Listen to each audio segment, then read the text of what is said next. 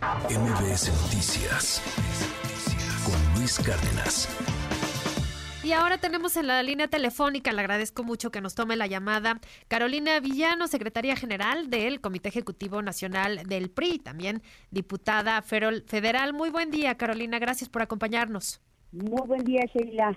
Qué gusto saludarlos. Igualmente, muchas gracias. Pues cuéntenos, por favor, ya tuvieron eh, este sábado eh, reunión por separado los partidos políticos, pero pues ya hoy de manera formal anuncian el método que seguirán para elegir a su abanderado. Desde el PRI, ¿cómo, cómo ven este, este método y este proceso que seguirá? Pues mira, es el, el, fin de semana cada uno por separado consultó a sus órganos eh, de mayor jerarquía donde están facultados la autorización y, sobre todo la integración, en nuestro caso, de quienes van a integrar el, comité, porque cada partido tendrá eh, su registro, es decir, de los que son sus militantes, y eh, a su vez tendrá que hacer un registro en el resto.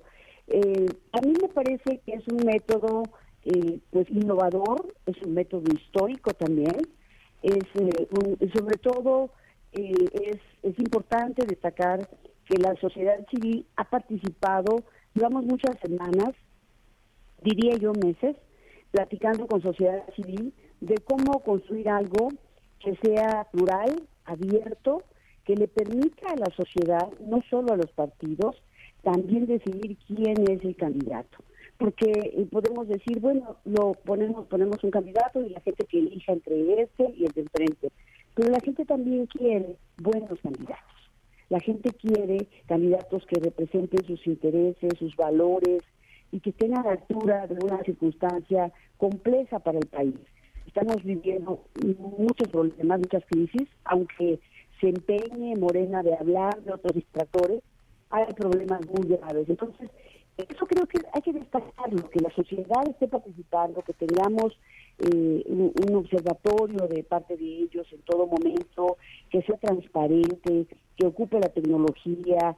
Eh, estamos ante una posibilidad importante de tener un gobierno de coalición y no se trata solo de una alianza electoral. Un gobierno de coalición significa qué pasa después de que te eligen, cómo vas a gobernar. Eh, eso es la parte importante que hay que entender. Hay un cambio de régimen de gobierno un cambio de régimen de gobierno que significa que va a haber un gabinete que tiene voz, que tiene voto, que no y que vamos a desterrar el presidencialismo que nos hace tanto daño porque nos imponen una sola visión y eh, pretende descalificar incluso el trabajo y las facultades de los demás poderes públicos. Y hablando de los tiempos, que creo que es muy, muy importante, pues Morena ya, ¿no? Abierta y, ampliamente han empezado las giras, sus, llamadas corcholatas, y, pues sí, hay que decir, la alianza va mucho más retrasada, porque obviamente pues todavía no estamos en, en, periodo electoral, pero pues los tiempos lo han adelantado muchísimo, sobre todo en Morena. ¿Cómo hacer frente eh, desde esta alianza, desde este grupo eh, amplio de, de PRIPAN y PRD y sociedad civil con algunos otros organismos, pues para, para digamos, retomar un poco las actividades desde, desde la calle, desde las calles, porque es lo que está haciendo Morena, pero cómo poderlo combinar para hacer frente a, lo que Morena ya está haciendo. Nosotros no pensamos que vamos atrasados. Nosotros necesitamos una persona, hombre o mujer, que ayude a crear un frente amplio opositor, que se ponga como líder a la cabeza de la construcción de un frente amplio opositor. Y eso es lo que vamos a seleccionar ahora. Y entonces, para nosotros es importante que el método sea un método que eh, permita que salga muy fortalecido. Entonces, no, no pensamos, Morena está violando la ley, todo el mundo lo sabe, yo creo que entre más tiempo pasa, a, mí no me parece que lleven ventaja, a mí me parece que están mostrando el cobre, a mí me parece que entre más tiempo pasa muestran su verdadero tamaño, su verdadera, eh, eh, sobre todo su visión de Estado que no existe eh, en el país de un solo hombre, en el hombre partido, hombre gobierno, hombre poder legislativo, hombre poder ejecutivo y también pretende ser el del Poder Judicial. Me parece que están demostrando eso todos los días y están haciendo un show para legitimar la decisión del caudillo, una decisión eh, que evidentemente pues ha quedado claro desde hace mucho tiempo por dónde va. Pero ese es tema suyo y creo que la gente lo está observando. Hay un despilfarro de recursos enorme, obviamente son recursos públicos, no pueden ser recursos de su bolsa, son recursos del gobierno, eh, porque además llevan muchos meses, años dando vueltas por el, por el país eh, de diferentes maneras, ¿no? Entonces, eso la gente lo observa. Eh, hay una incongruencia entre lo que dicen y lo que hacen, porque se gastan el dinero del pueblo y se pasan la ley por donde quieren, no la respetan. Me parece que nadie que no respete la ley y que viole sus postulados de no robar y de no mentir puede tener la posibilidad de encabezar algún proyecto. Hablando precisamente de esto que comenta, de los recursos, de, de, lo que se gasta en estas sí campañas que están haciendo las, las corcholatas de Morena, ¿cómo lo haría la, la alianza desde otra perspectiva y sin hacer justamente y, replicar esto que está haciendo Morena sin, sin utilizar tantos recursos, pero cómo eh, utilizar eh, pues sus distintos mecanismos para poder elegir y al mejor aspirante? Pues mira, eh, Sheila, es una pregunta muy, muy importante la que tú me haces. Es tan importante porque nosotros justamente nos hemos detenido para hacer nuestros procesos porque revisamos la legalidad, primero. Segundo, por supuesto que vamos a hacer un proceso para elegir a nuestro responsable de hacer ese frente eh, con, con, recursos de los partidos. Eh, es un recurso que tiene que ser transparente, tiene que ser algo muy austero tiene que ser con, con lo que queremos decirle a la sociedad que queremos representar. Los partidos que, que hoy estamos eh, aliados haciendo este frente, somos partidos que ya tenemos la experiencia de gobierno y tenemos aciertos, también hemos tenido errores, pero eso nos hace más fuertes y, y con mayor riqueza hacia lo que podemos hacer en un, en un momento tan retador, porque los que hoy están ahí están engolosinados, solo les preocupa no perder el poder, no gobiernan, tienen cinco años que no gobiernan, entonces eh, el país está cayendo a pedazos.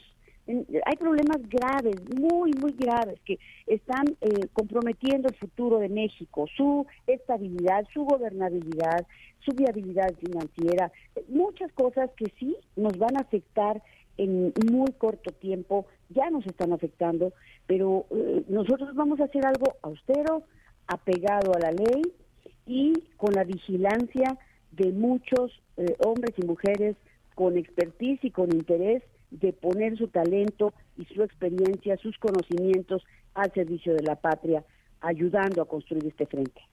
¿Qué papel estará jugando justamente el Frente Cívico Nacional? Ya comentábamos pues ayer la, decisión de Sergio Aguayo de no participar más porque pues le pareció que este método eh, sería pues prácticamente más de lo mismo, la, partidocracia tomando las decisiones y pues él decía no escuchando a la, ciudadanía, ¿no? A, la parte ciudadana de, todo este bloque opositor. ¿Qué, ¿Qué papel estará jugando este Frente Cívico Nacional?